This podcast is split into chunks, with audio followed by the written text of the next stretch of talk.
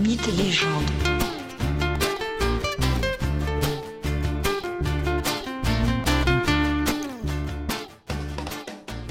Bonjour à tous et bienvenue dans ce nouvel épisode de Mythes et légendes.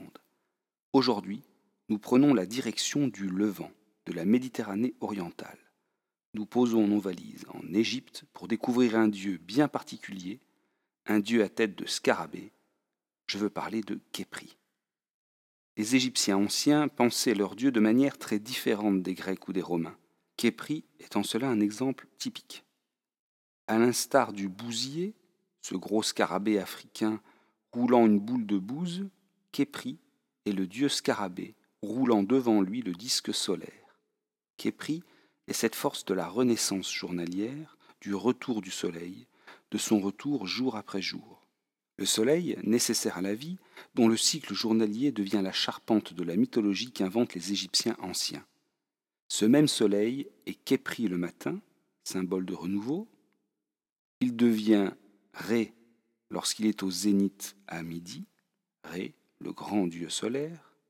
Il est alors symbole de force, de puissance. Puis, toujours ce même soleil devient Atum le soir lorsqu'il décline. Atum signifie celui qui achève, celui qui prend fin. Ainsi, dans ce cycle quotidien, symbole de cycle plus long, Képri est le Dieu créateur, celui qui initie, celui qui commence.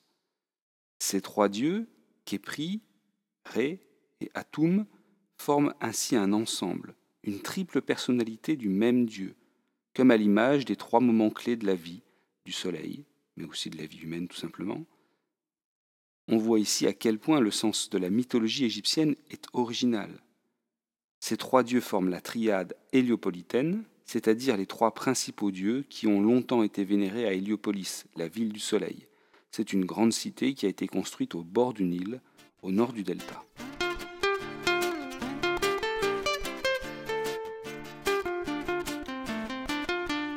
Comment les Égyptiens anciens représentaient-ils Képri celui-ci était dessiné ou sculpté sous les traits d'un homme dont la tête avait la forme d'un scarabée.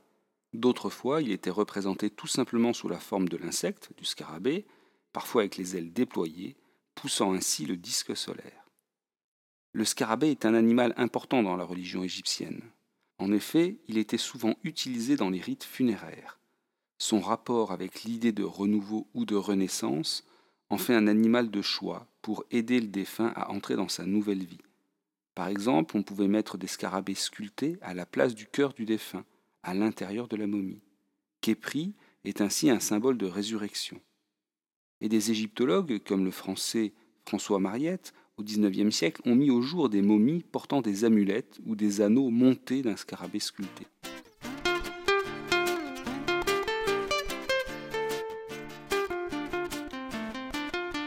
La triade solaire d'Héliopolis, et particulièrement la place qui occupe Képri, souligne l'importance des idées liées à la résurrection dans la religion égyptienne. Place considérable si on pense aussi au mythe d'Isis et d'Osiris. Hein, je rappelle que Isis récupère les morceaux de son époux Osiris, démembrés par son frère Seth, et elle réalise ainsi la première momie pour permettre sa résurrection. On trouve là une différence majeure entre la religion grecque et la religion égyptienne il est à noter que les cultes solaires et le culte isiaque se développent largement dans l'Empire romain. En cela, lorsque au sein du judaïsme naît le christianisme au Proche-Orient et au sein de l'Empire romain, l'idée même de résurrection n'est pas une innovation, ce n'est pas une idée neuve, il y a là un véritable soubassement religieux, même si, cela va de soi, la résurrection telle que présentée par l'Église est très différente de celle présentée au sein de la religion égyptienne.